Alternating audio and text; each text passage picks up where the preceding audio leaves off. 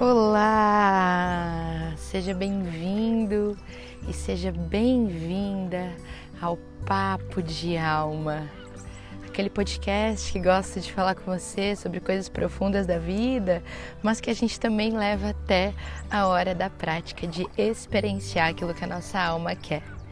Eu sou a Tafla Araújo, mentora de autoconhecimento e empreendedora da nova era e eu tô aqui porque essa minha alma aquariana clama por falar, por conversar com vocês. E eu criei esse podcast para a gente se conectar. Eu espero que você goste. Vamos ao episódio deste domingo. Hoje, no Papo de Alma, eu decidi falar, eu senti de falar, e eu estou aqui realizando isso, veja bem você sobre o poder do eu. É isso aí, o poder da realização, o poder da autoconfiança. Eu sinto que a gente vem vivendo momentos tão importantes de questionamento que em algum determinado momento a gente chega e se olha no espelho. Quando a gente se olha no espelho, a gente começa a questionar: o que, eu estou fazendo para cuidar dessa pessoa? De que forma eu estou dando atenção para cuidar dessa pessoa que eu estou enxergando. Como eu valorizo os momentos com ela? Será que eu crio os momentos com ela? E essa pessoa nada mais é nem ninguém do que você mesma, você mesmo.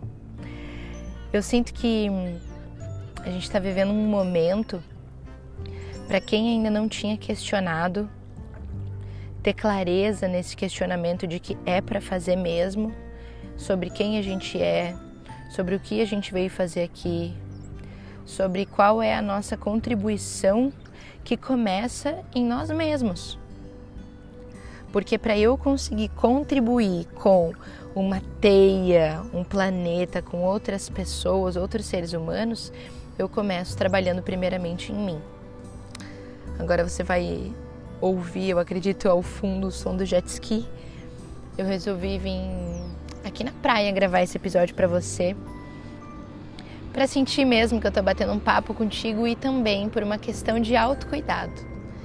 Eu percebi que trazendo pequenas coisas no meu dia, principalmente nesse momento que não sei quando você está ouvindo esse episódio, mas nesse momento em maio de 2020, nós estamos vivendo uma, uma quarentena, né? um momento que a gente está em casa, que já é muito mais do que quarentena, em virtude do coronavírus. E eu sinto que esse momento físico global, que é esse vírus, ele realmente nos trouxe essa oportunidade da gente questionar. E aí que está o, o primeiro ponto do nosso episódio aqui hoje. Como você tem cuidado de você?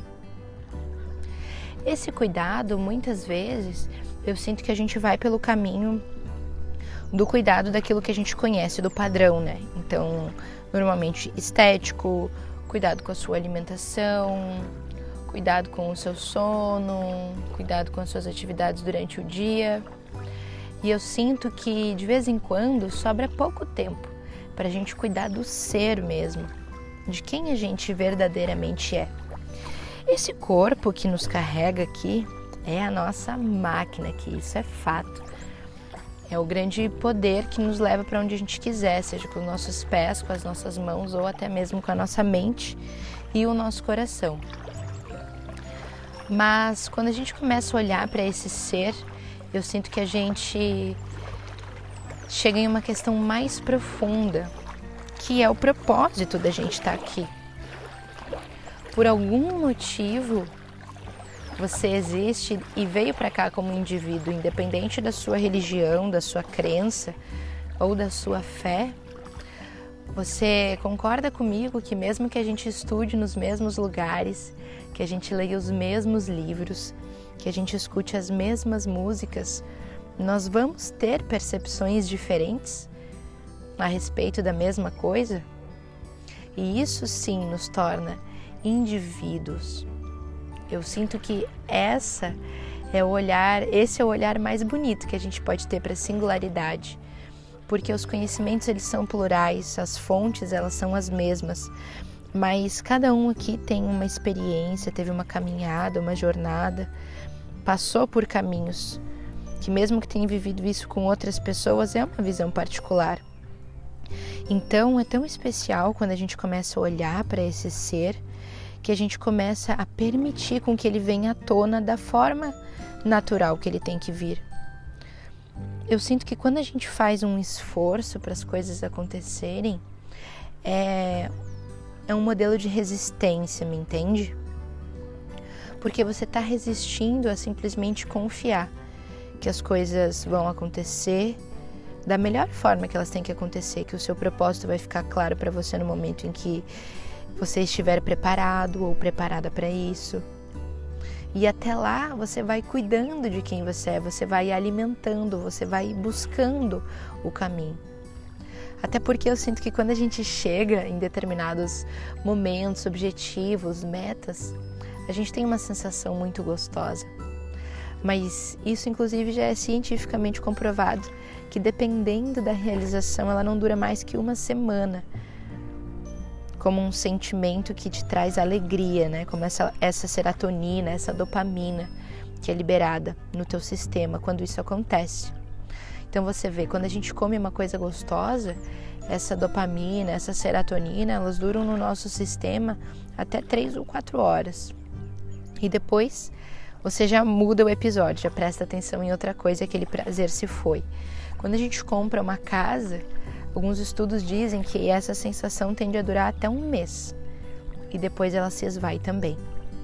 Então, se você perceber, a gente está aqui para realizar esse propósito do ego também, faz parte, por isso que nós somos carne e osso, eu acredito, por isso que nós somos fisicamente tocáveis, né? Essa 3D aqui que a gente consegue se encostar, mas ao mesmo tempo eu sinto que isso é um lembrete de que tudo é muito mais. Então, se você olhar para dentro de você e buscar se autoconhecer, se autoestudar, para compreender o que você veio fazer aqui neste momento, é uma sensação de plenitude quase que eterna, porque você tem a sensação de que você está no caminho certo. Então, o convite é para que você possa soltar mais quem você talvez almeja ser, busca ser, está correndo para ser, para que você solte isso e permita mais com que você simplesmente só seja.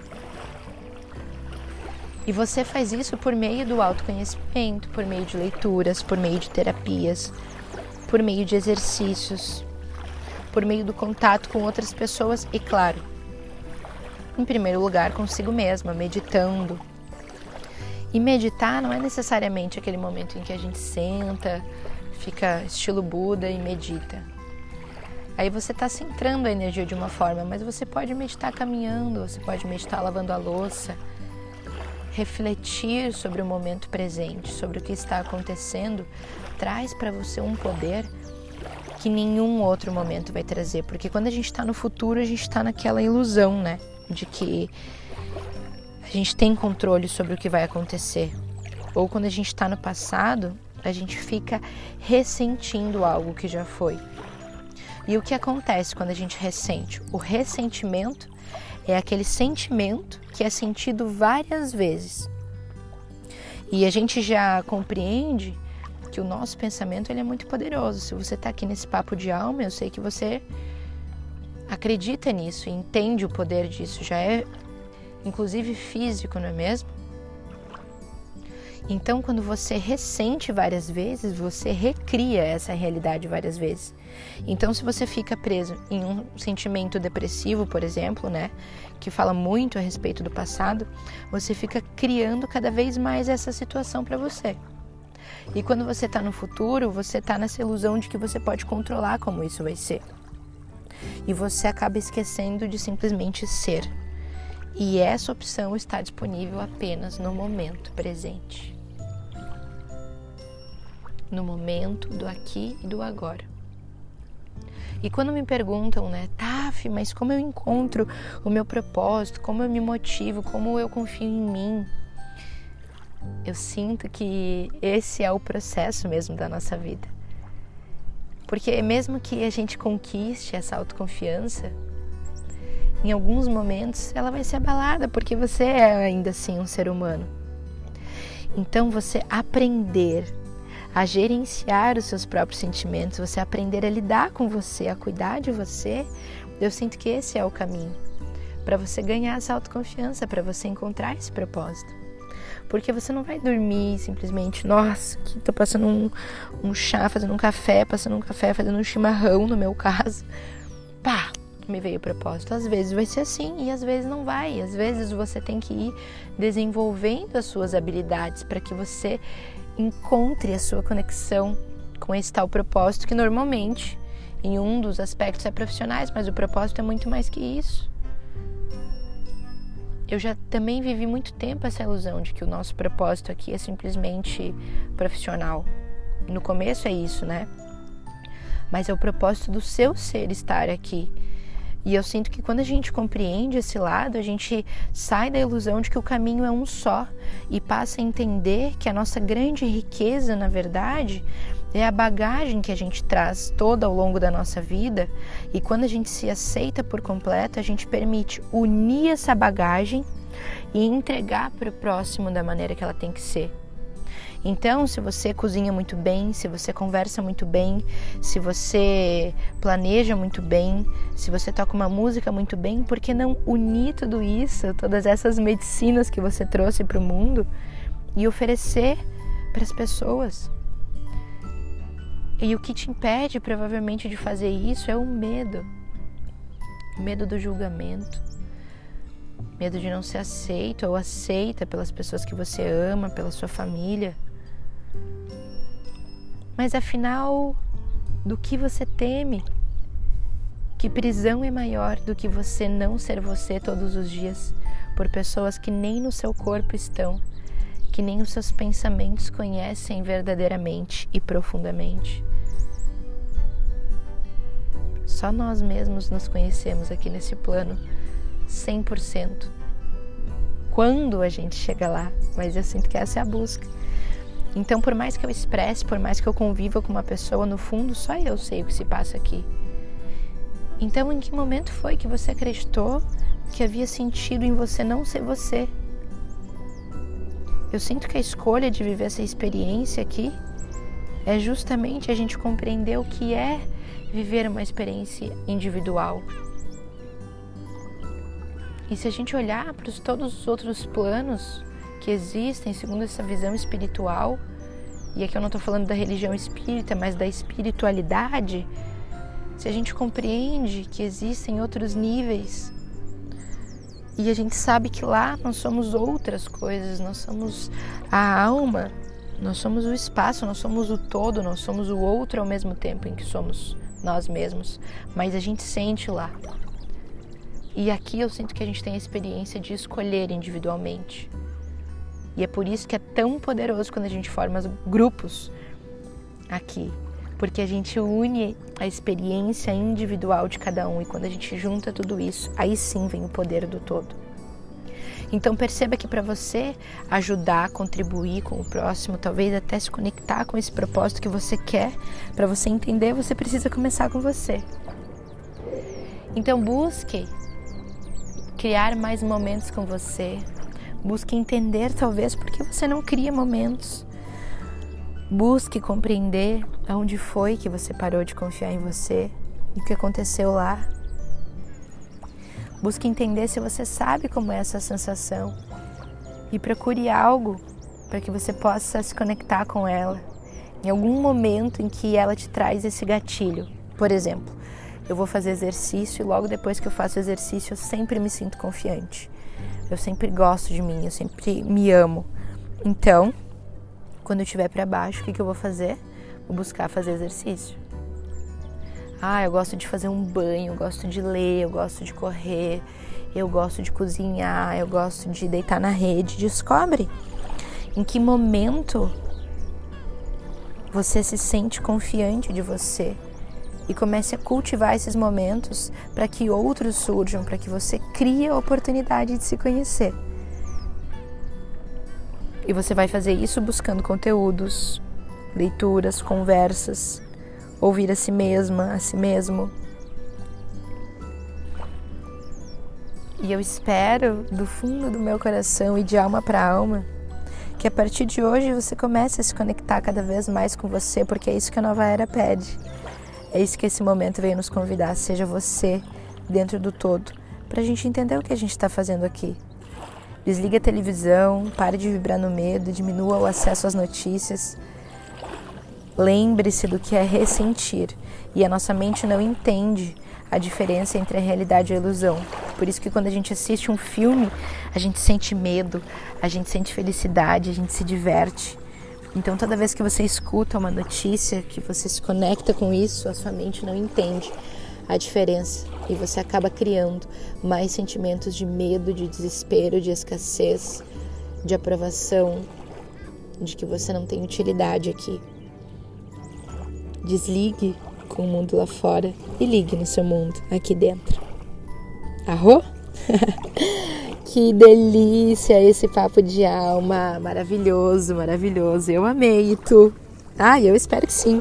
Se tu te divertiu, se fez sentido, se tocou a tua alma, deixa eu te pedir uma gentileza.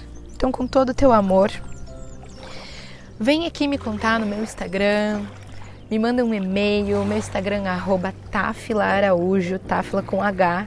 E o A repete duas vezes, gente. Tafila completa. E aí vem mais um A, Araújo. Numerologia, tá bom? Então vamos só seguir o que, o que nos indicam aí. Arroba Araújo, você me acha em todos os canais. Meu e-mail, Araújo. Me envia, me fala se você está gostando desse papo de alma, se você quiser sugerir temas, meu coração tá abertíssimo pra gente conversar. Se você gostou, compartilha esse episódio com quem você ama, com quem você gostaria que ouvisse essa mensagem e começasse a sentir isso na própria vida. Até o próximo Papo de Alma. Encontre Papo de Alma em qualquer plataforma de streaming, Spotify, iTunes, Google Podcast e onde mais você quiser. Vai ser uma honra bater esse papo. Todo domingo eu estou aqui. Até semana que vem. Gratidão por me ouvir. Um grande beijo.